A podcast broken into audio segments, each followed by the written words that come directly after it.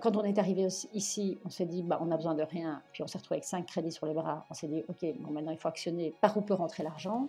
Cette maison a une capacité de dingue. OK, bah, on, la loue 6, euh, 8 semaines, 10 semaines par an. Ça paye nos charges fixes. Et le reste du temps, bah, on est beaucoup plus cool, évidemment. Bonjour à tous et bienvenue sur les Clés du Gîte, le premier podcast à donner la parole à des propriétaires de gîtes et de chambres d'hôtes. Je m'appelle Laura et je suis moi-même gérante du gîte Le Moulin de Bernard depuis janvier 2019. Aujourd'hui, en plus d'un podcast, Les Clés du Gîte devient aussi une plateforme digitale qui inspire les hôtes en activité et en devenir. Ma volonté est de vous faire gagner du temps en proposant une information triée, vérifiée et validée par notre équipe. Fini les heures de recherche sur Internet. Les Clés du Gîte devient la référence pour vous accompagner dans le développement de votre activité ou la création de votre projet. À l'heure actuelle, on est dans les starting blocks et pour que le projet voit le jour avant la fin du mois d'octobre, on a besoin de vous. La communauté des clés du gîte s'est rassemblée pour concocter des contreparties qui vous donneront un parfait aperçu de votre expérience sur la plateforme. Pour nous soutenir, rendez-vous sur ulule.com. Vous retrouverez le lien dans les notes de l'épisode et dans notre bio Instagram. D'avance un grand merci pour votre soutien et vos partages. J'aurais pu intituler cet épisode Comment la pandémie a changé leur vie. Dans un sondage IFOP pour la Tribune Européen et Public Sénat, à l'issue du premier confinement, plus d'un tiers des Français disaient déjà souhaiter changer de mode de vie.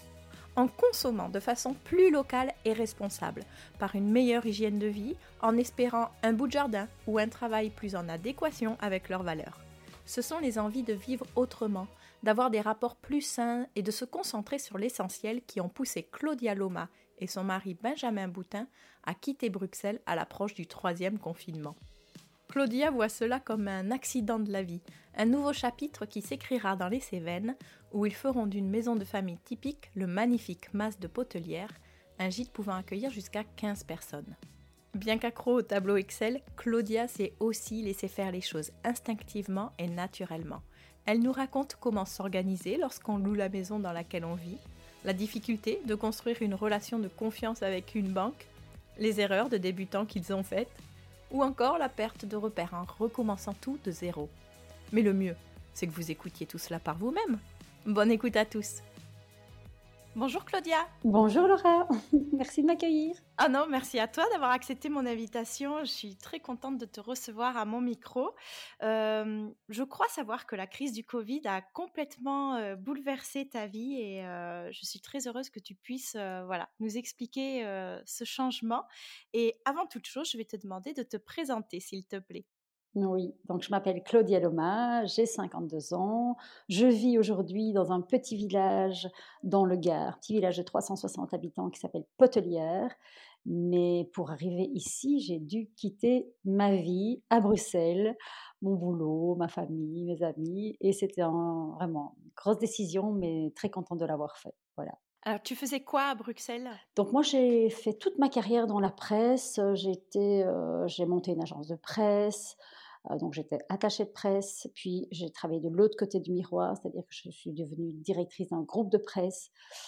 Euh, donc voilà, j'ai fait la presse en long et en large. Et la dernière année où j'ai travaillé à Bruxelles, j'ai travaillé dans les télécoms, où là j'ai dû monter un, nouveau département contenu. Donc quelque part c'était en lien avec ma, première carrière et, euh, et je pense qu'en fait on n'en sort jamais vraiment puisque le contenu aujourd'hui on en a besoin partout tout le temps.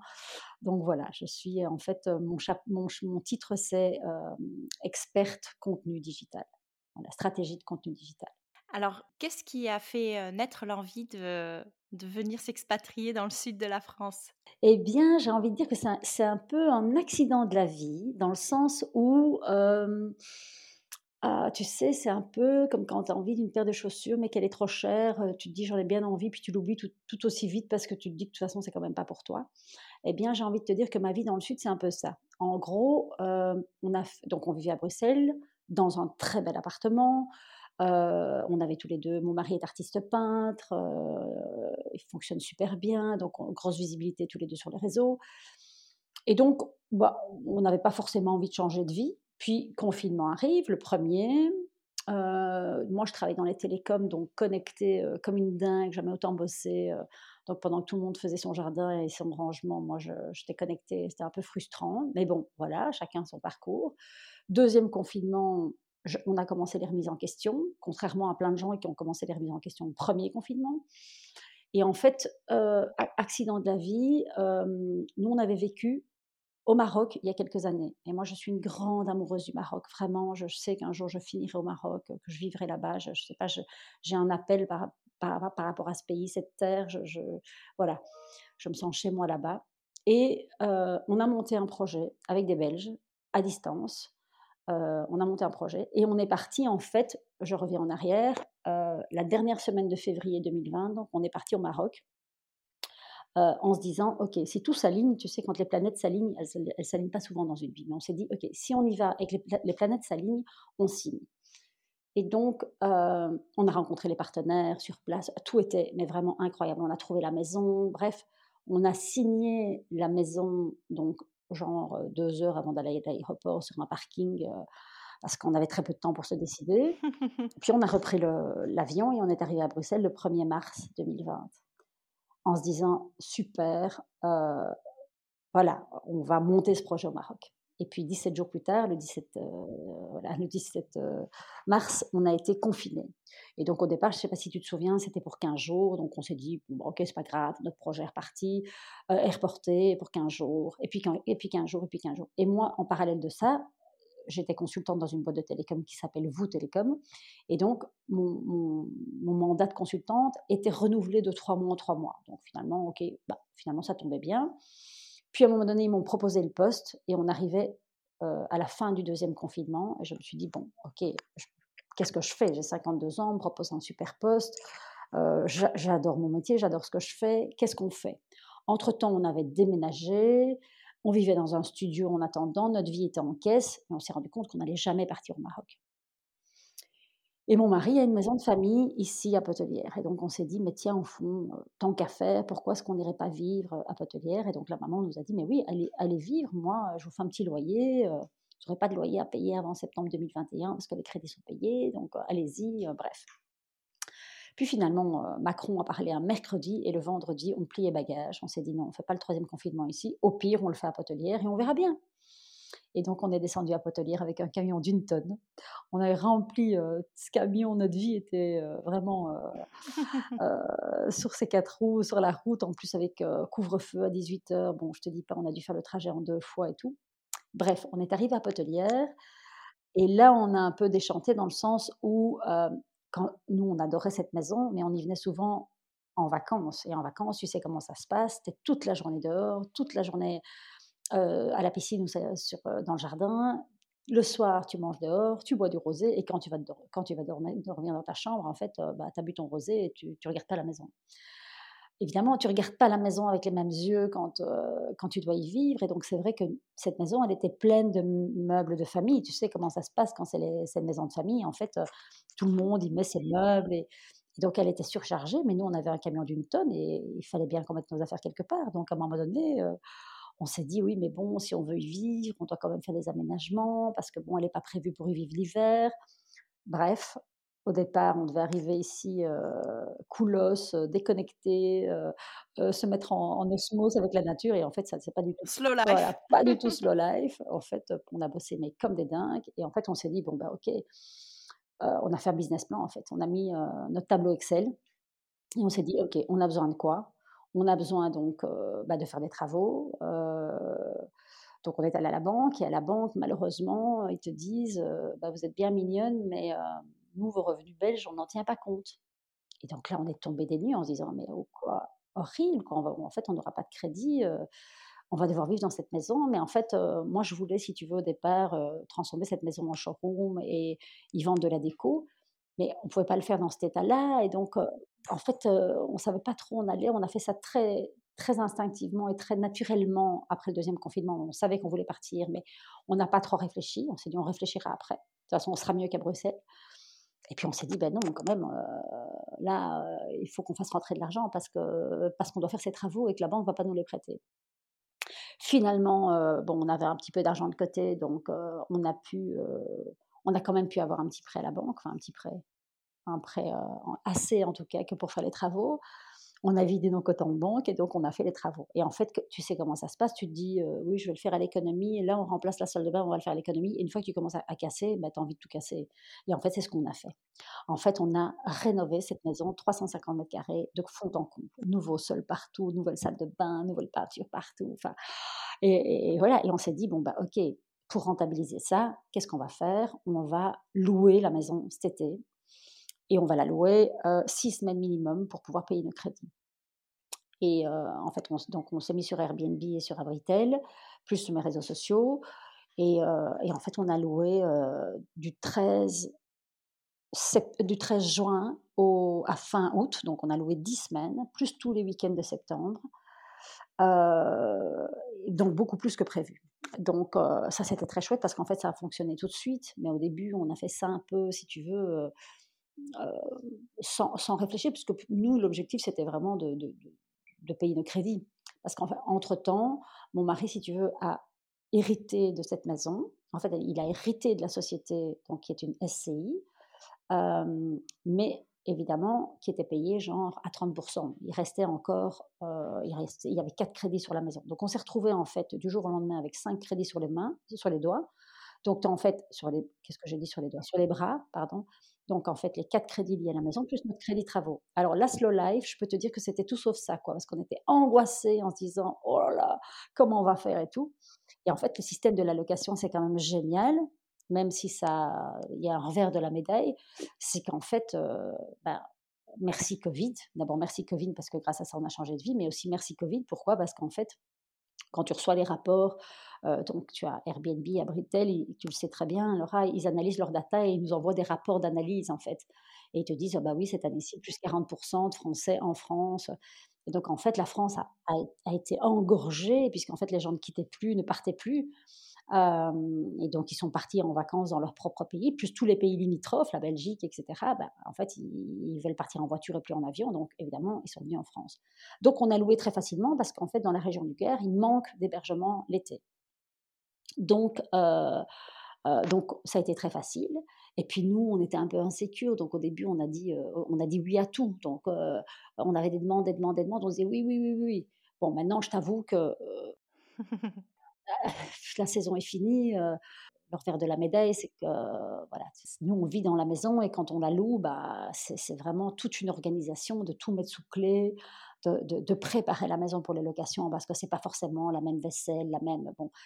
Donc voilà. Donc, mais en attendant, on était rassurés parce que quelque part avec ces locations, on paye toutes nos charges fixes, on paye nos cinq crédits et ça c'est quand même un luxe incroyable pour le reste de l'année. Euh, donc, euh, et en plus, ce qui était très, très, très, très, très chouette, c'est le feedback des gens qui, qui arrivaient, qui nous disaient Waouh, la maison est dingue, c'est sublime, la propriété est dingue.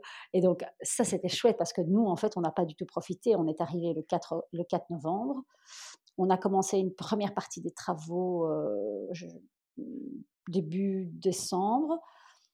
Euh, puis on a arrêté pour les fêtes et puis on a repris le 15 janvier jusqu'au 1er juin. Et le 13 juin, on avait nos premiers clients.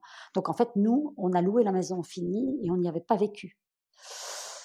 Donc quand euh, le feedback c'est chouette et puis tu as envie de leur dire oui mais bon, ok, mais j'aimerais vivre dans ma maison quand même un peu. Mais bon voilà, voilà quelque part, euh, c'est, on peut pas tout avoir. Maintenant c'est vrai que deux mois et demi, dix semaines, ça passe très très vite finalement. Euh, et, donc, on va réitérer ça l'année prochaine. Bon, maintenant, on, a, on voulait rester sur place pour comprendre. Enfin, on a loué à Barjac, donc à 17 km d'ici, et on faisait les entrées-sorties, ce qui n'est évidemment pas notre métier. Donc, euh, évidemment, euh, on a fait ça on a appris sur le tas. Hein. genre, on oubliait de demander des cautions, on oubliait de rendre des cautions. Enfin bon, on l'a fait un peu à la touriste, mais d'un autre côté, nous ce, qui, nous, ce qui comptait, c'était vraiment de comprendre le métier, comprendre le besoin des gens, comprendre ce qu'on pouvait, les pistes d'amélioration qu'on pouvait apporter, mais on était surtout accroché à notre business plan en disant ok où sont les dépenses, où sont les coûts incontournables et ceux qu'on peut faire sauter qui sont juste liés à nos caprices personnels parce qu'on veut offrir une maison euh, aussi jolie que si on y vivait nous. Euh, et donc voilà, donc c'est très intéressant d'avoir fait cette saison et de pouvoir tirer les conclusions après saison. Voilà. Mais c'est formidable, c'est une superbe histoire et du coup, ça me donne encore plus de questions à te poser. Comment tu as choisi le modèle sous lequel vous vouliez l'exploiter? Parce qu'effectivement, ça, a été un peu de l'impro, hein, tu nous l'as dit. Mais pourquoi tu n'as pas pensé à maison d'hôte plutôt que gîte? Qu'est-ce qui a, fait le choix justement du, du format? Bon, donc je savais que moi, je voulais pas offrir de service. D'accord. Pourquoi? Parce que si tu veux, moi, j'ai, donc j'ai fait une carrière dans la presse, et puis à 45 ans, je sentais que mon métier changeait. Je ne savais pas l'exprimer, c'était de nouveau très instinctif, mais je sentais que j'allais dans le mur si je continuais sur ce modèle-là. Et donc, je me suis, je suis retournée à l'école et j'ai pris beaucoup de formations pendant deux ans pour en fait comprendre et appréhender les changements de mon métier. Et donc, si tu veux, je me suis formée au digital, ce qui m'a permis effectivement d'avoir un boom incroyable dans ma carrière et du, jour au lendemain de devenir directrice d'un groupe de presse. Ce que je n'aurais jamais pu être si je n'avais pas pris ces formations, si tu veux. Parce que j'ai acquis une, compétence qui se mettait comme un calque sur mes compétences euh, d'avant qui était euh, le management, euh, savoir gérer une affaire, comprendre le métier de la presse, faire de la stratégie de contenu, etc. Et donc, je me suis dit, en arrivant ici, je me suis dit, mais attends, Claudia, tu as bossé dur, tu as étudié beaucoup, euh, tu as pu faire une réorientation, de carrière. Euh, ta vocation n'est pas de faire des petits déjeuners et, de faire, euh, enfin de, de, devenir en guillemets petite hôtelière. Mon ambition n'était pas là. Il n'y a rien d'ingrat à ça, mais moi, je, n'avais pas cette ambition-là parce que je trouve que c'est, tu es très au service de l'autre quand tu fais ça. Et moi, je n'ai pas cette ces, ces, ces, qualités humaines-là, j'ai envie de dire, pourquoi? Parce que je suis quelqu'un, je suis quelqu'un très sociable, mais je me régénère. je suis quelqu'un d'aussi solitaire, donc je me régénère quand je suis concentrée sur quelque chose, quand je quand j'étudie, quand je suis seule. ce que tu ne peux pas faire quand tu es quand tu as des gens chez toi tout le temps. Pourquoi? Parce que tu es sollicité tout le temps et tu es à leur service. Moi, je me voyais pas être au service des gens. En tout cas, oui, je me vois au service des gens euh, 15 jours par-ci, 15 jours par-là, mais je n'en voyais pas faire ma vie professionnelle, si tu veux.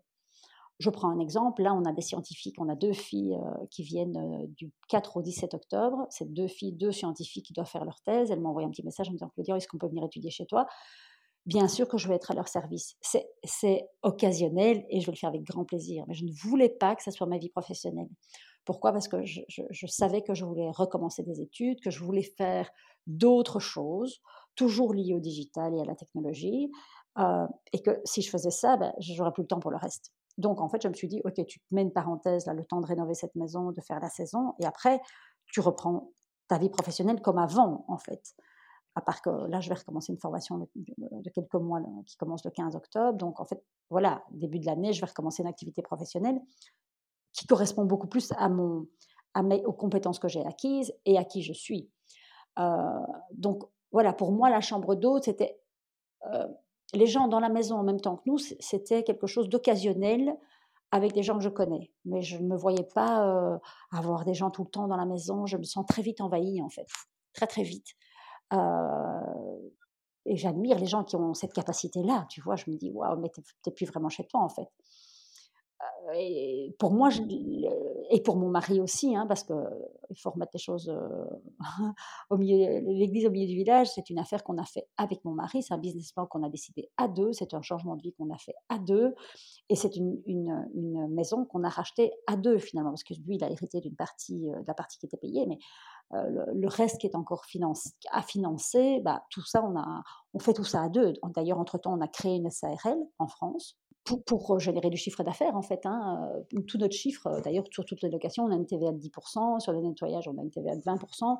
Donc tout ça est officiel, tout ça est, très. C'est une grosse machine déjà, hein, puisque dans cette société, il y a les activités de mon mari, il y a les activités de la maison et il y a mes futures activités. Donc voilà. Mais donc voilà, pour moi, la chambre d'eau devait être occasionnelle. En revanche, le modèle, c'est on loue la maison 8 semaines par an, entre 6 et 8 semaines par an.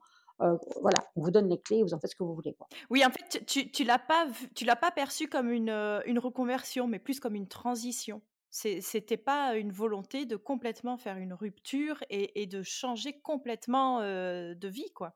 quoi. Si, vous avez changé de vie, mais je veux dire, tu, tu projettes toujours quand même de, de garder une activité à côté. Oui, en fait, moi, la, la, la, le changement de vie et la transition, elle n'était pas dans l'activité, elle était dans la façon de vivre et dans le lieu de vie. Donc je savais que je ne voulais plus vivre en ville. Je savais que je voulais euh, vivre autrement avec les gens autour de moi. Donc, euh, parce que comme j'ai fait, une grande, fait une carrière dans la presse très longue, euh, donc tu connais beaucoup de monde et, finalement il y avait beaucoup de choses dans les rapports humains qui, me fatiguaient. Je voulais quelque chose de plus essentiel, de plus authentique, de plus, de plus juste par rapport à qui je suis aujourd'hui. Et je savais qu'en ville, en ville, voilà, j'avais des habitudes et, quelque part socialement, il y avait des choses qu'on attendait de moi que j'avais plus envie de faire. Donc je savais que je voulais me rapprocher de la nature, que je voulais quitter la ville, que je voulais des rapports plus sains avec les gens, plus, spontanés, plus vrais, plus justes. mais je ne me disais pas, je vais changer de métier. Alors oui, je veux changer de métier dans le sens où je n'ai plus envie de travailler dans la presse, enfin, je n'ai plus envie de faire ce que j'ai déjà fait, donc je veux, je, je, vais aller vers des, des, secteurs nouveaux. Et ça, c'est en travaillant dans les télécoms, ça m'a stimulé intellectuellement parce que tu apprends plein de choses. C'est des univers que tu ne connais pas, même si, même si tu es dans ton expertise contenu, tu ne connais pas l'univers des télécoms, et donc tu apprends beaucoup de choses. Donc ça, c'était chouette. Mais je ne me suis pas dit, je vais quitter Bruxelles et je vais faire maison d'hôte. Je me suis dit, je vais quitter Bruxelles. Euh, quand on est arrivé ici, on s'est dit, bah, on n'a besoin de rien. Puis on s'est retrouvé avec cinq crédits sur les bras. On s'est dit, OK, bon, maintenant il faut actionner par où peut rentrer l'argent? Cette maison a une capacité de dingue. OK, bah, on, la loue 6, euh, 8 semaines, 10 semaines par an. Ça paye nos charges fixes. Et le reste du temps, bah, on est beaucoup plus cool, évidemment. Comment vous avez construit ce business plan? Est-ce que vous avez été accompagné? Est-ce que c'est euh, hop, on fait un tableau Excel, on voit quelles sont nos charges et puis on, construit une grille tarifaire? Non, en fait, donc euh, on a, on avait une société, enfin, on a toujours notre société en Belgique, et donc on connaissait le chiffre d'affaires de mon mari. On connaissait mon chiffre d'affaires avant qui est tombé bah, du jour au lendemain à zéro puisque j'ai arrêté de travailler. Et donc, euh, on s'est dit, OK, donc il faut compenser. Quelles sont nos charges? Et donc, en fait, moi, je suis la reine du tableau Excel. Je suis quelqu'un de très spontané et de très intuitif, mais j'ai toujours un, tableau Excel dans la main, pas très loin. Et donc, euh, et donc c'est, très euh, différent comme euh, c'est mon côté yin et mon côté yang, je veux dire. Et donc, ben, on a passé des soirées, mon mari et moi, à, à, réfléchir, à se dire, OK, quels sont nos coûts, quelles sont nos charges Donc, on a pris un bureau comptable, mais le business plan, c'est nous qui l'avons dessiné parce qu'on en avait déjà fait, parce qu'on est des entrepreneurs dans l'âme depuis toujours et que, quand, tu es commerçant, quand tu es entrepreneur, ben, ça fait, les business plans, ça fait partie de ton, parcours en fait. Donc on en avait déjà fait et, euh, et là on l'a redessiné. Il se fait que le business plan, évidemment, au fur et à mesure que les paramètres euh, donc par exemple décider de faire des petits travaux au début et puis finalement tout casser, ben, évidemment tu dois adapter ton business plan au fur et à mesure. Comme par exemple avoir loué 10 semaines plutôt que 6 qui étaient prévues, évidemment, bah, tu, tu l'assouplis et c'est évidemment beaucoup plus facile dans ce sens-là. Mais on se fait aider, on a un bureau comptable parce qu'il a fallu monter la société. bon, on a eu beaucoup de travail administratif, tu sais, le travail avec, avec le, notaire, les banques, parce que pour les banques, on n'était personne, donc il a fallu construire la relation. je te dis pas, je te passe les, bon, je te passe les étapes avec la banque, on, on est resté des nuits sans dormir, enfin bon, parce que bizarrement, les banques en, France sont beaucoup moins, enfin, paraissent beaucoup moins organisées et moins digitalisées qu'en Belgique, et donc moins automatisées. Alors j'adore parce que les gens, quand je pose des stories, me disent oh, ta vie est fantastique. Là, je viens de poster une story où je suis couchée dans l'herbe.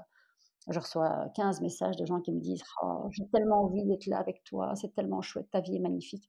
Bon, évidemment, je raconte pas tout ça sur Instagram parce que le but est quand même de vendre cette maison, enfin de louer cette maison. Mais euh, oui, oui, c'est pas, la vie était moins Instagrammable que, que ce que j'ai montré, quoi, évidemment.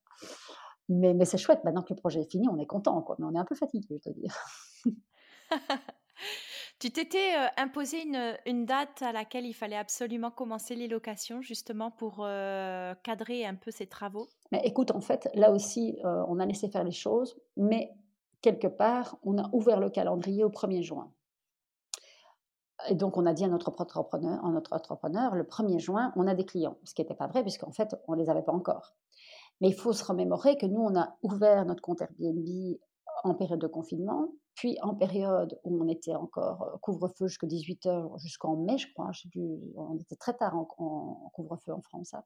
Et donc, on n'avait pas vraiment de demande parce que, euh, voilà, le calendrier était ouvert au, au 1er juin. Euh, et, on était angoissés parce que notre maison n'était pas finie. Et en fait, cette, maison, c'est fini. Genre, tout d'un coup, c'est le chantier. Et puis tout d'un coup, tu dis, OK, euh, et ton entrepreneur te dit, OK, dans une semaine, c'est fini. Et en une semaine, il dégage tout, il nettoie tout et tout, tout est prêt, quoi. Tu vois, la magie opère. Mais jusque, jusque j'ai envie de dire, jusqu'au 20 mai, c'était carnage dans cette maison, quoi. On ne voyait pas le bout. Et, euh, donc, nous, on vivait les portes ouvertes. C'était vraiment poussière partout. Alors évidemment, on a une première location de 13. Donc là, on s'est dit, bon, il faut qu'on accélère. Donc le premier, ça a été fini.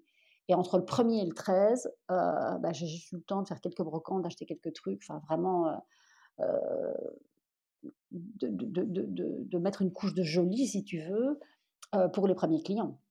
Et, et, de préparer la maison pour, pour les clients. Parce qu'en fait, moi, j'ai la céramique que j'ai ramenée de tous mes voyages. Donc ça, évidemment, je ne la laisse pas quand il y a des clients, je, donc mets tout ça de côté, mes affaires personnelles. Donc il a fallu, on avait à peine installé nos affaires qu'on a dû les, dégager et tout enfermer.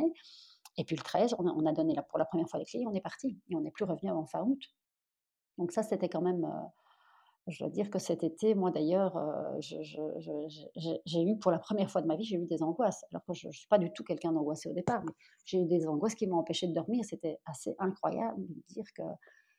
Parce que j'avais perdu tous mes points de repère. En fait, j'avais quitté ma vie, toute ma vie. Et puis du jour au lendemain, euh, je, reconstruis une vie où le seul paramètre, si tu veux, que j'ai, le seul point de repère que j'ai, c'est la maison. Et la peine finie, je dois partir. Donc oui, j'ai passé un été un peu, un peu rock'n'roll. Mais là, je suis rentrée dans ma maison, je suis quand même très contente. Quoi. Je crois que j'ai baisé le sol comme le pape quand je suis arrivée. donc, euh, donc voilà. Donc le business plan, pour revenir à ta question, euh, en, ayant, en, ayant, déjà fait des business plans, eh bien, on en a fait un nous-mêmes mais avec l'aide d'un comptable, euh, etc. Tu as, fait une petite étude de la concurrence pour savoir si justement il y avait euh, une offre sur la, même type euh, de, de bâtisse, sur les mêmes capacités autour de toi? Alors, comment répondre à ta question? En fait, oui, évidemment. J'ai fait un benchmark, j'ai regardé. Il faut quand même savoir que dans la région, ici dans le Gard, on est à une heure de la Provence, mais c'est pas du tout, du tout le même tourisme c'est un tourisme très authentique, très pro. Ils viennent pour marcher, ils viennent pour être en connexion avec la nature, pour aller à la rivière. C'est pas du tout la même clientèle que la Provence.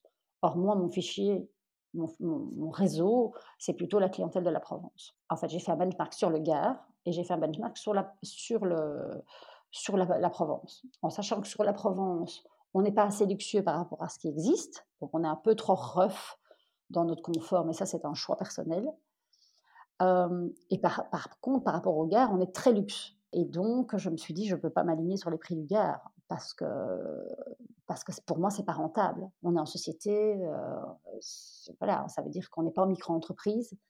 en société, comme je t'ai dit, tu payes la TVA, tu dois payer ton comptable, tu dois payer ton fiscaliste, donc, il fallait que, pour que ça soit rentable, que j'ai un prix de location cher.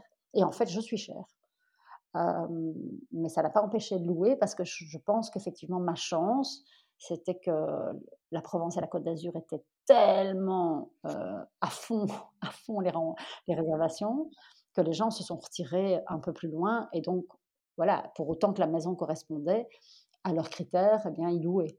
Donc nous, on a, on a loué, on a loué chez Révillain et on est très content parce que du coup, on a une clientèle qui nous ressemblait, j'ai envie de dire. Donc, donc voilà. Mais, mais, je me suis rendu compte aussi que ce n'était pas la même clientèle. Tu sais comment C'est en cherchant du, personnel, donc en cherchant des femmes de ménage. Donc nous, on voulait personne en black. Donc on voulait payer tout le monde officiellement. Bah, à partir du moment où tu es en société, tu ne payes pas les gens. ici, y a, mais alors, c'est horrible, quoi. Ils veulent tous travailler non officiel. Donc nous, on a dit, mais non, non, non nous, c'est d'abord, un, c'est pas safe, en cas de contrôle, en cas de et puis en cas d'accident, c'est pas safe. Et puis, et puis en plus, nous, on ne peut pas sortir de l'argent comme ça, donc il faut que ça soit officialisé. Mais au départ, on a dû, on a dû, on a dû faire avec ce qu'on trouvait. Et en fait, tu te rends compte qu'en fait, ces gens sont habitués, il y a beaucoup de campings, ils sont habitués à travailler dans les campings. Donc, nettoyage très vite, très rapide. et donc là, heureusement, heureusement, on a trouvé une fille fantastique qu'on a engagée, carrément. On lui a fait un contrat, un CDI, et elle travaille à mi-temps pour nous, toute l'année. Bon, elle fait pas que du ménage, hein, je te rassure, elle fait plein de choses, elle fait la cuisine, elle fait le jardin, elle, est fantastique. Mais je veux dire, c'est là que tu vois qu'en fait, le tourisme de luxe, il y en a pas beaucoup ici. Mais bon, voilà, après, il y a un marché. Hein. Nous, on a, super, on a vendu beaucoup plus que prévu, 40% de plus que prévu, mais en étant, en étant beaucoup plus cher. Hein. la, moyenne, la moyenne des maisons ici à louer comme nous, entièrement, c'est entre 1500 et 3500 euros la semaine. Et nous, on est à 950 euros la nuit, donc on est à 6000 euros la semaine. D'accord. À peu près. Donc on est le double du prix. Donc tu es présente sur Abritel et Airbnb. Tu as fait le choix que de ces deux plateformes et pour l'instant, ça, ça te convient? Alors oui et non, parce qu'en fait, j'ai été beaucoup en communication téléphonique avec eux. En fait, je leur expliquais que je suis pénalisée par le standing de la maison. Donc en fait, je t'explique, comme quand les gens font leurs recherches, bah, la première chose qu'ils voient, c'est le prix de la nuit. Donc évidemment, ils ne cliquent pas sur l'annonce. Donc si tu veux, j'ai un taux de clic sur mon annonce qui n'est pas assez important que pour remonter dans, l'algorithme. Donc les gens qui nous trouvent, c'est vraiment des gens qui cherchent. C'est vraiment des gens qui qui, trouvent pas, euh, trouvent pas euh, d'annonce, hein, mais ils trouvent, ils trouvent pas ce qu'ils aiment. Donc ils cherchent et donc ils arrivent sur nous. Et donc, je leur disais, je dis, mais c'est quand même terrible parce qu'en fait, si je mettais ma maison à 300 euros la nuit, euh, je louerais plus. Alors qu'en fait, je corresponds à une cible, mais qui n'est peut-être pas forcément la cible d'Airbnb et de, Bretel. Euh, et donc, effectivement, ils sont en train de réfléchir, parce que je ne suis pas la seule dans ce cas-là, évidemment, de ne pas pénaliser sur base du prix, en fait. Euh, et d'essayer de, de, voir comment ils peuvent faire des classements. Euh, donc, si tu veux, pour moi, euh, la clientèle d'Airbnb d'Abritel, c'est chouette parce que tu, tu, te mets sur, euh, sur Airbnb, tu as des clients, trois semaines plus tard, tu as des clients. Donc, tout le monde dit oui, ils prennent une grosse com, mais j'ai envie de dire, bah oui, ils font, ils font le travail de, de générer du trafic vers votre. c'est comme si vous aviez un magasin et que du jour au lendemain, vous avez des gens qui, qui passent devant votre magasin. Ah bah oui, ça, ça, ça, vaut de l'argent, ça. Hein. Et donc, mais on essaie de travailler aussi avec des, sites beaucoup plus confidentiels, comme par exemple Casalino, qui est un site qui met des propriétaires et des locataires en contact pour des maisons d'exception. Et on travaille aussi avec Sphere Travel Club, qui est, une boîte belge. et c'est le même principe, en fait, ils mettent en contact des propriétaires et des locataires. Et donc là, si tu veux, c'est une cible qui, correspond et au standing de la maison et au prix de la maison. Voilà, après, on peut, je pense qu'on ne peut pas faire sans Airbnb sans retail. C'est des plateformes. On travaille aussi avec Viva Week, tu connais? Non, pas du tout. Euh, c'est une plateforme belge qui te permet d'être référencé quand les gens cherchent. En fait, ils travaillent sur le SEO, donc sur le référencement de ton annonce. Mais euh, je t'avoue que j'ai envie de me déconnecter de cette plateforme parce que j'ai eu souvent des, espèces de débuts d'arnaque de gens qui te disent oui, euh, je vais louer votre maison en 14 jours, mais je vais vous envoyer un mandat postal, vous devrez les chercher et vous devrez acheter des timbres pour 800 euros et me les envoyer. tu vois l'arnaque, quoi. Et tous venaient sur Viva Week, donc là, j'ai envie de, me déconnecter de cette plateforme. Mais en tout cas, oui, Airbnb et Abritel, on ne peut pas faire sans, ça c'est clair. En tout cas, quand on commence. Tu projettes d'avoir ton propre site internet? Oui, il est en cours. Il est en cours. Euh, oui, et euh, la grosse question, c'est me demande, enfin, je me demande est-ce que je fais une page Instagram pour la maison ou est-ce que je continue à communiquer sur mon compte Instagram? Est-ce que je change le nom de mon compte Instagram? Je t'avoue que je, voilà, je, réfléchis à tout ça, mais je ne me mets pas la pression parce que je me dis peut-être que c'est mieux de communiquer sur mon profil que je change, enfin, où je change le nom, parce que j'ai déjà une belle communauté, que de recommencer, d'avoir 300 followers et de ne presque pas avoir de visibilité. Donc ça, je suis en questionnement par rapport à ça, oui, tout à fait. Pour répondre à ta question, sur mon site internet, je vais renvoyer vers Abritel et Airbnb. Je ne vais pas prendre les réservations sur mon site. Oui, d'accord. Oui, oui, tu leur laisses la gestion. Oui, et puis j'ai besoin d'être présente dans les algorithmes. Donc si je prends les, choses, les réservations en direct, j'aurai encore moins de trafic sur mes annonces et donc du coup, je ne vais pas ressortir. Donc j'ai besoin de générer du trafic vers ces plateformes. Tu dirais que la visibilité que tu avais acquis avant ce changement de vie t'a quand même aidé justement pour des locations ou pour gagner en, popularité? Alors, je n'ai pas loué à des gens de ma communauté. En revanche, ma communauté qui est quand même, j'ai un compte Instagram qui fonctionne super bien, j'ai quand même un bon taux d'engagement. Les gens, il y a beaucoup de réactions quand je poste. Et donc, je pense que ça a participé dans le sens où les gens en ont parlé. on a des copains qui sont venus, qui ont partagé sur le réseau, les gens en parlent autour d'eux. Donc ça participe à une notoriété. Maintenant, moi, je n'ai pas vraiment poussé la location auprès des gens, auprès de ma communauté la première année. Pourquoi? Parce qu'on n'était pas sûr que la maison serait finie. On savait qu'on n'aurait pas le temps, qu'il y a des choses qu'on voilà, il y a des choses qu'on voulait faire la première année. Là, on va recommencer une série de travaux pour l'améliorer en novembre. Donc, voilà, je, pense que je pousserai plus les locations auprès de mon, réseau l'année prochaine que cette année. Cette année, j'en ai parlé, j'ai montré la maison, mais j'ai pas fait, j'ai pas, j'ai pas été trop pushy, quoi. L'année prochaine, je serai plus pushy. Je pense que ça participe à la notoriété de la maison et, à, la, au crédit de la maison. C'est-à-dire que les gens en parlent en faisant Ah oui, t'as vu, la maison est magnifique. Et donc, ils en parlent entre eux. Donc, pour le jour où quelqu'un voudra louer, il, aura, y aura ce, capital confiance qui sera installé grâce à la communauté. Euh, maintenant, le capital confiance sur Airbnb et sur Abritel, il est là aussi, puisque les commentaires, comme tu le sais, c'est quand même, euh, c'est quand même la clé, quoi tu, vas plus, plus difficilement s'il y, a, y, y a cinq commentaires et qu'il y en a trois négatifs, tu vas pas louer. Tu vois donc le, le, le, le, capital confiance, il est aussi là sur les plateformes. Quoi pour la gestion des lieux et donc le quotidien, donc tu as dit que tu avais embauché une personne. Est-ce que tu lui confies tout le ménage? Est-ce que tu gères encore une partie? Est-ce que vous vous répartissez les tâches? Comment tu as fait le choix de faire l'entretien du linge, par exemple? Donc nous, on a décidé de tout externaliser. en l'occurrence, on travaille avec une blanchisserie dans le coin ici parce qu'au départ, on a, on a, on a tenté d'essayer nous-mêmes, mais ça prenait une semaine, ça c'était juste pas possible de tout laver, tout repasser. c'est, Le temps, c'est de l'argent, donc on a voulu, on a préféré externaliser. Puis on a Laurie qui est à mi-temps. Mais il faut savoir qu'entre les locations, comme tu le sais, les gens partent à 10 heures, voire 11 heures, et les autres arrivent à 15 heures. Ça nous laisse peu de temps, donc on est à 4. Il y a mon mari pour les extérieurs, euh, moi, je suis partout. Et puis, il y a deux femmes de ménage qui font purement le ménage. Moi, en général, je fais les lits avec Laurie. Mais tu as Laurie et une, autre femme de ménage qui, font vraiment le ménage. Donc, ça fait 20 heures de ménage et on n'y arrive pas encore. On n'arrive pas à tout faire. Bon, c'est vrai que c'est grand, euh, mais il, a valu, il a vraiment fallu que je fasse un travail sur moi en me disant, OK, 20 heures, c'est déjà immense.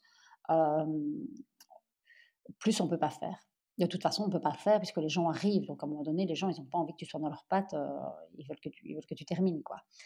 Euh, mais pour l'année prochaine, il faut vraiment qu'on trouve une autre solution parce que nous, on ne voudra plus faire les entrées-sorties. Donc là, on est en train de briefer Laurie euh, pour qu'elle apprenne, qu'elle soit autonome à 100%.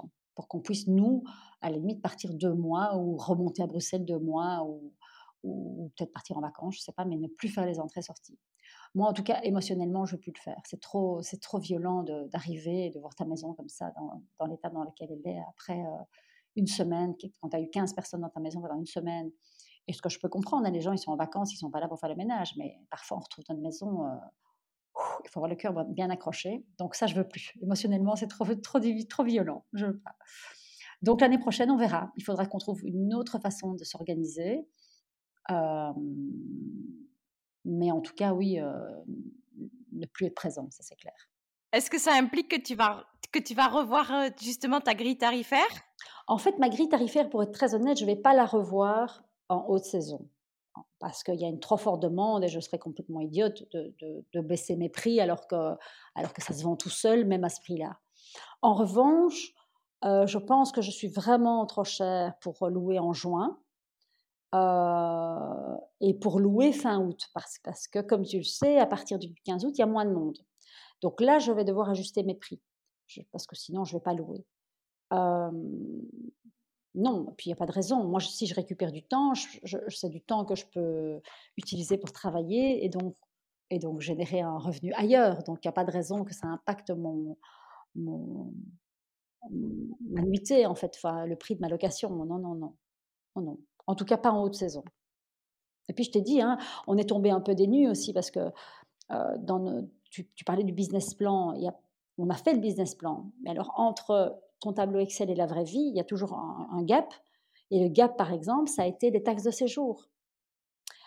Euh, parce que nous, on a fait un contrat, euh, on a fait un contrat pour si on loue en direct, mais enfin, on n'a pas beaucoup loué en direct, mais, mais Airbnb te prend donc les, les, taxes de séjour. Puis on s'est rendu compte que on dépensait beaucoup d'argent à ça. Puis on s'est rendu compte qu'on n'était pas classé et que quand tu n'es pas classé, alors tu es taxé en fonction du prix de ta location. Et donc, on était à 3,50 euros par jour et par personne. Donc, tu imagines ce qu'on a payé en taxe de séjour. Et donc là, on s'est dit, bon, soit on, soit on doit aller vers un classement. Ouais, c'est énorme. Donc, donc là, on s'est dit, soit on, va vers un classement, mais bon, nous, on est en société, donc on n'a pas, pas d'intérêt.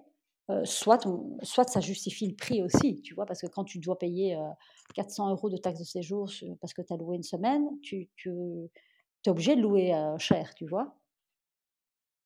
Maintenant, c'est vrai que ça.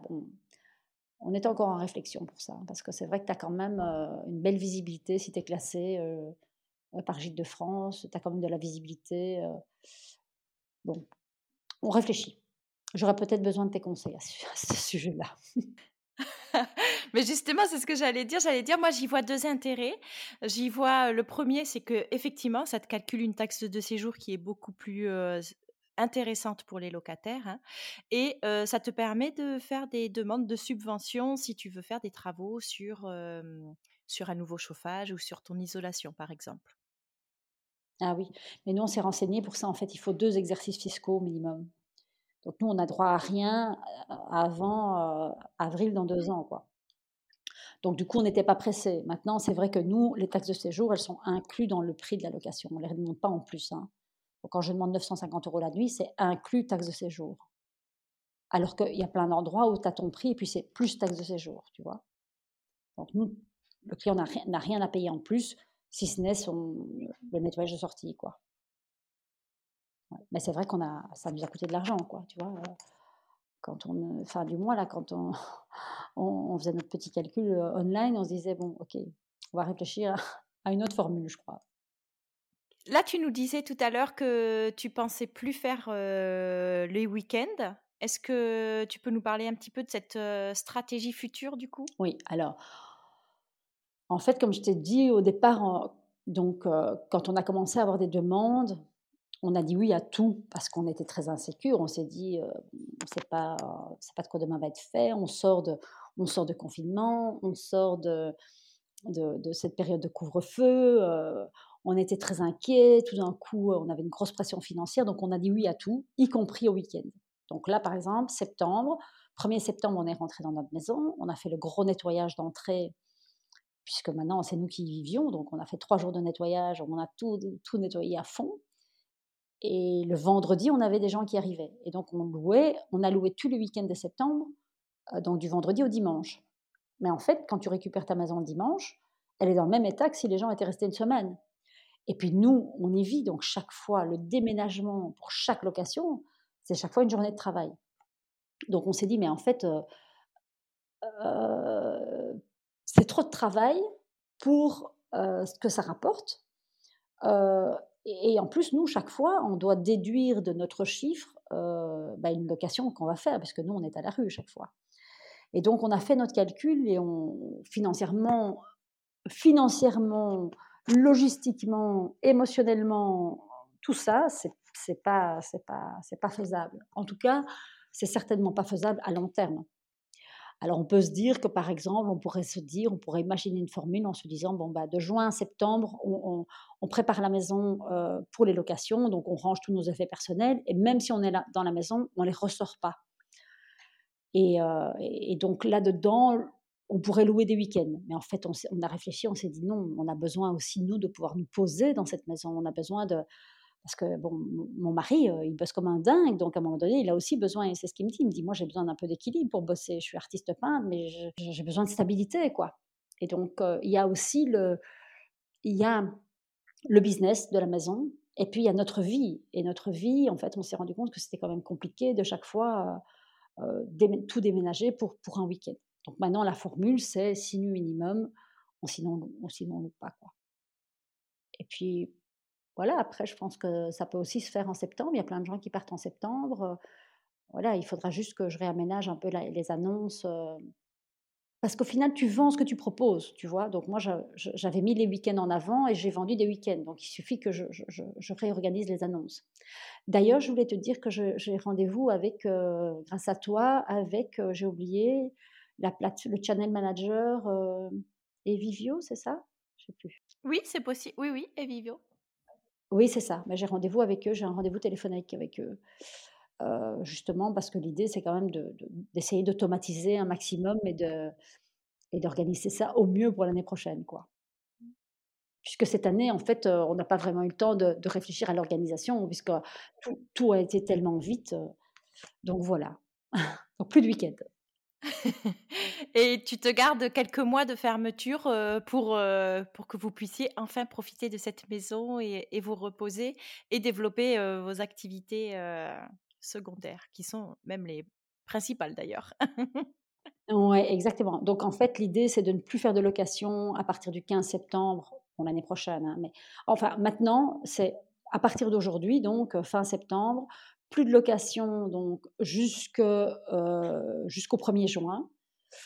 mais bon, je dis ça, et puis Laura, tu sais très bien comment ça va. On a eu une demande euh, pour louer 15 jours à Noël.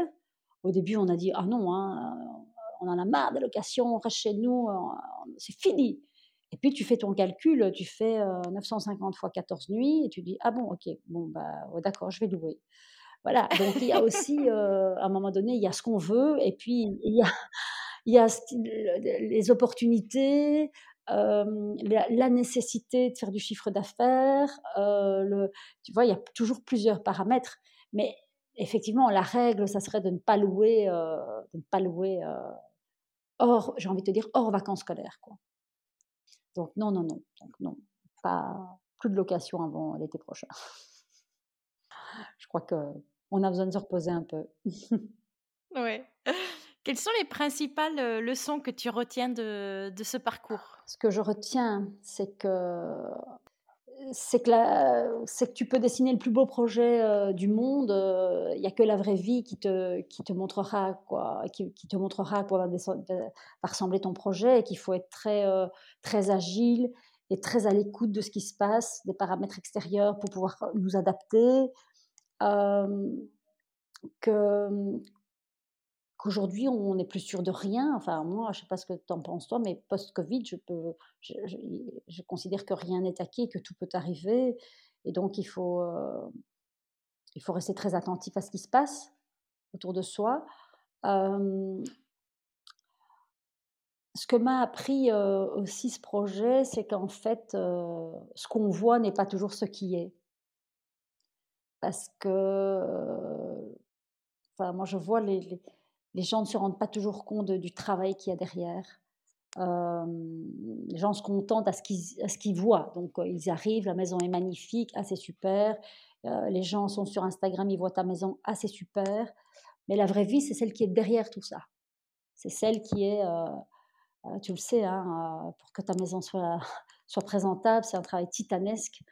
Et, au final, j'avais, j'avais oublié dans mon business plan d'y mettre le temps que j'allais passer et qu'on allait passer, mon mari et moi, dans cette maison à travailler. et ça, c'est quand même un facteur important, le temps qu'on y consacre, tu vois. Parce que, encore une fois, nous, c'est pas notre métier, c'est ce qui nous, ça fait partie du business model, mais qui nous sert à payer toutes nos charges fixes. Et c'est super. Mais le temps et l'énergie pour que ça, puisse fonctionner, c'est énorme, quoi, en plus de nos boulots. Quoi. bon, moi, pour le moment, je, consacre. C'est un boulot à temps plein. Hein. D'ailleurs, c'était rigolo parce que ce week-end, je suis, allée à un mariage. Et j'ai une fille, je suis assise à côté d'elle, et elle me dit euh, Ta vie est magnifique, Claudia, j'ai tellement envie de moi tout plaquer.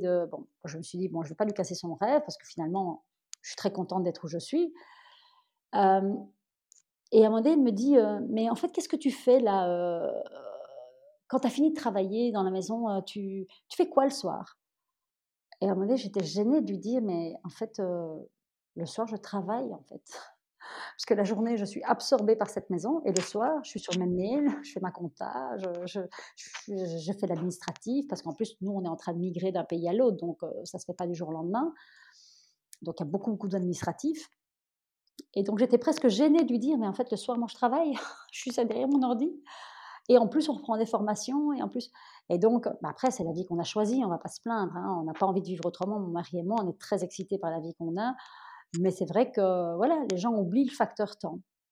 Énergie dépensée, quoi, mise dans le projet et en fait, heu, le projet, il réussit pas parce que tu as claqué des doigts, il réussit parce que tu as bossé, tout simplement. Heu, c'est pas à toi que je dois le dire, hein, j'imagine. Non, mais complètement. Quelle a été la plus grosse difficulté à laquelle tu as été confrontée? Heu, les banques. Ouais, les banques. Ça a été très, très éprouvant parce qu'on s'est rendu compte qu'on était personne en France, qu'on était considérés comme personne alors qu'on arrivait avec des très, très beaux bilans, heu, de nos sociétés. Heu, ils nous ont regardés en disant: «Mais avec quoi vous venez, quoi? Vous aurez jamais un franc, on vous connaît pas, quoi». Ça, été, heu, parce que sans ça, on n'aurait pas pu monter le projet, en fait et ça, ça a été, heu, ça a été compliqué quand même, heu, parce que ça a pris beaucoup de temps et là, tu es comme en suspension, en fait et donc nous, on a commencé les travaux sans avoir l'accord de la banque et sans avoir l'argent pour, heu, le faire. Donc c'était compliqué. C'était très stressant. Et j'ai oublié de dire aussi un détail, c'est que mon mari a son atelier dans la maison. En fait, il y avait une annexe à la maison, heu, qu'on a, heu, aménagée et donc heu, il travaille de là. Ah oui mais du coup pas, pas quand vous laissez, la maison en entier en gestion libre? J'imagine qu'il vient pas, quand même à l'atelier, si? Alors en général, on demande aux gens si ça les dérange. En fait, il vient quand il y a des gens à la maison, il y a une entrée annexe si tu veux, donc ils rentrent pas par la porte d'entrée évidemment. Il y a une entrée annexe et en fait quand on fait l'entrée avec les clients, on leur explique et on leur demande s'ils peuvent venir, heu, travailler, heu, le matin. En sachant qu'ils le voient pas arriver, ils le voient pas partir, hein et donc en général, les gens disent, qu'il y a pas de problème. En général, le problème est plutôt pour lui parce que du coup, il y a beaucoup d'enfants, c'est des familles, donc ça fait du bruit, ils veulent venir voir, heu, donc heu, mais par exemple cet été, il a fait des visites d'atelier, les gens venaient voir en disant: «Mais si vous êtes là, est-ce que vous pouvez nous expliquer votre travail? Est-ce que vous pouvez, heu, nous montrer votre atelier?» donc il faisait des visites d'atelier, donc ça, c'est chouette, quoi. Mais mais lui ne voulait travailler que le matin parce que d'abord l'après-midi, il fait trop chaud dans son atelier et puis en plus, voilà, s'il était incommodé par le bruit, des gens dans la maison donc heu, mais en mais ça s'est ça ça s'est très, bien passé cette année-ci, il était très content donc heu, donc voilà. Super. Quels sont les 3 conseils que tu donnerais à une personne qui souhaite se lancer dans un projet de gîte ou de maison d'hôte? Alors, beh, en tout cas, le 1er conseil, je dirais, un truc que j'ai pas fait, mais que je trouve qui serait intéressant à faire, c'est, heu, de parler avec des gens qui ont fait qui qui sont dedans, en fait. Heu, 2e conseil, je dirais, heu, écouter tes podcasts parce que c'est plein de c'est plein de bons, heu, bonnes pistes de réflexion et de de de pistes de réflexion pour le le faire et puis pour l'organiser. Je trouve c'est pas mal et le 3e, heu c'est de ne pas faire ça en pensant que c'est, que ça va générer moins de travail qu'un travail normal, quoi. C'est faux, en fait. C'est un vrai travail, c'est un vrai job. Ouais, je crois que ça serait ces 3 conseils-là.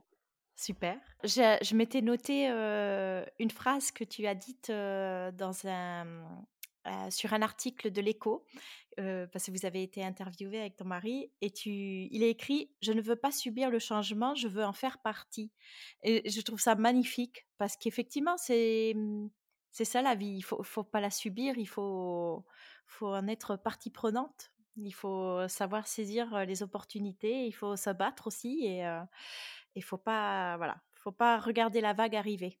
Il faut la surfer. Ouais et je pense que quitter la ville, c'est un grand mouvement, de fond dont on ne parle pas assez, mais aujourd'hui, je veux dire les gens qui sont mal en ville, qui vivent mal en ville, ils sont nombreux et tout le monde n'a pas la chance ou l'opportunité de faire ce qu'il a envie en fait, de partir. Mais oui, en tout cas, je pense que faut pas subir le changement parce que le monde, le monde est en train de changer très fort, très vite, et ça s'accélère. Il y a plein de gens qui sont mal mais qui ne peuvent pas identifier. Mais si on a identifié, il faut agir, je pense. Parce que le, monde ne va pas ralentir.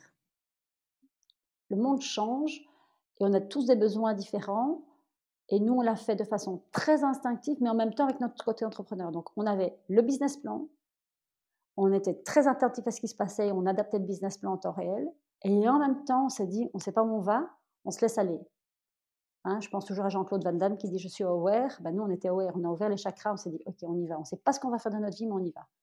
Et en même temps, voilà, on était entrepreneur, on savait, on sait mener des, business, on sait monter des business, on sait. Euh, voilà. Et, donc, on, je pense que oui, je pense que c'est ça c'est utiliser ses capacités, hein, ses compétences et y amener du cœur et de l'intuition. Je pense que c'est ce qu'on a essayé de faire. Magnifique. Quel établissement te fait de l'œil pour aller te reposer le temps d'un week-end? Oh, mais ça, je t'avais envoyé un mail pour que tu ailles les voir. Il y en a un, il y en a quelques-uns que j'adore. Ouais. Donc, j'avais repéré donc les maisons d'hôtes Enamura à Marseille et dans le Luberon. Mmh. Et en fait, j'ai carrément écrit à la fille. On s'est rencontrés, on est allé dîner ensemble avec nos maris et c'était une super chouette rencontre. Et je trouve qu'elle a un goût incroyable, enfin en tout cas un goût qui fait écho au mien. Euh, J'avais l'impression que c'est ma sœur jumelle, on aime les mêmes choses, euh, voilà. Un rat de brocante comme moi. Euh, donc c'est Enamura sur Instagram, magnifique. Alors, il y en a une qui s'appelle Maison Papillon, qui est pas très loin de chez nous, qui est à Montclus, donc près de Barjac. J'ai jamais été la voir, mais euh, voilà, on a un peu chatté sur euh, Instagram et euh, c'est pas très loin de chez moi, donc et là aussi au niveau du goût, on est sur la même ligne, la même ligne, donc j'avais envie de la rencontrer, donc je vais l'appeler là maintenant j'ai un peu plus de temps. Et il y avait le mât de Saribou que je ne connais pas, mais que j'ai entendu chez toi en podcast et je me suis dit waouh cette femme, c'est tout, tout mon contraire, c'est vraiment une, l'instinct pur, euh, le, tu vois, le, truc organique, euh, pas de mmh business plan, rien. Mais elle me fait rêver parce que je trouve qu'elle est, euh, elle est très authentique, très, très naturelle. Et alors maintenant, je la suis sur Instagram et je me suis dit, bon, je veux, je veux qu'elle m'invite à déjeuner, je veux manger des légumes dans son potager, je veux manger sa tarte aux pommes, je veux être dans son jardin. Et donc, j'ai pas encore pris contact, mais je vais prendre contact de ta part, je crois. Et elle n'est pas loin de chez moi. Et je sais pas, je, la trouvais. en fait, elle disait sur le podcast qu'elle a, je sais plus quel âge, 60 ans passés, et je la trouve très jeune en fait. Et je me suis dit, mais en fait, voilà, ça c'est l'exemple. C'est pas l'âge qui compte, c'est l'énergie. Et son énergie est très, très bon enfant, joviale, voilà. Elle est très pétillante et d'une authenticité, effectivement elle, fait l'unanimité à chaque fois. Je, crois qu'il n'y a pas un invité qui me cite pas le masque de Saribou euh, ou qui, en tout cas, me dit pas qu'il rêve d'aller. Euh, effectivement, euh, moi, c'est sa soupe au pistou là qu'elle nous a montré tout l'été, marcher dans son jardin le matin. Bah, alors, ma toute dernière question, tu le sais, c'est pour finir en musique. Alors, quel titre reflète le mieux l'état d'esprit de Potelière euh, ou en tout cas de, votre duo? Alors, euh, nous, on est très euh, Daft Punk. Et il y a une chanson qu'on adore tous les deux. Et quand les gens arrivent comme ça et qu'ils découvrent la propriété, on a presque envie de mettre ça à fond parce que ça correspond bien. C'est I Feel It Coming de Daft Punk. et on adore. Magnifique. Donc voilà. Génial. C'est génial. C'était très chouette en tout cas, Laura. Très chouette. Ah, c'est gentil, merci beaucoup. Un grand merci, c'était super. Comment les auditeurs peuvent-ils te contacter s'ils veulent te faire un coucou ou, euh, ou te proposer à, venir déjeuner avec eux? Ah, Alors, bah, c'est bien ça. Moi, je suis euh, de formation digitale, donc ils peuvent me faire des notes vocales WhatsApp, euh, des messages WhatsApp, des SMS, des mails, des Instagram, des vocaux LinkedIn. En fait, ils peuvent m'attaquer de partout et je prends, je prends. Je suis euh, connectée sur toutes les plateformes tout le temps, jour et nuit. Donc, pas de problème, surtout si c'est pour déjeuner, bien sûr. je répondrai encore plus vite, quoi. Mais sur toutes les plateformes. Oui. bah écoute, c'est super. Un grand merci. Merci à toi pour ta confiance.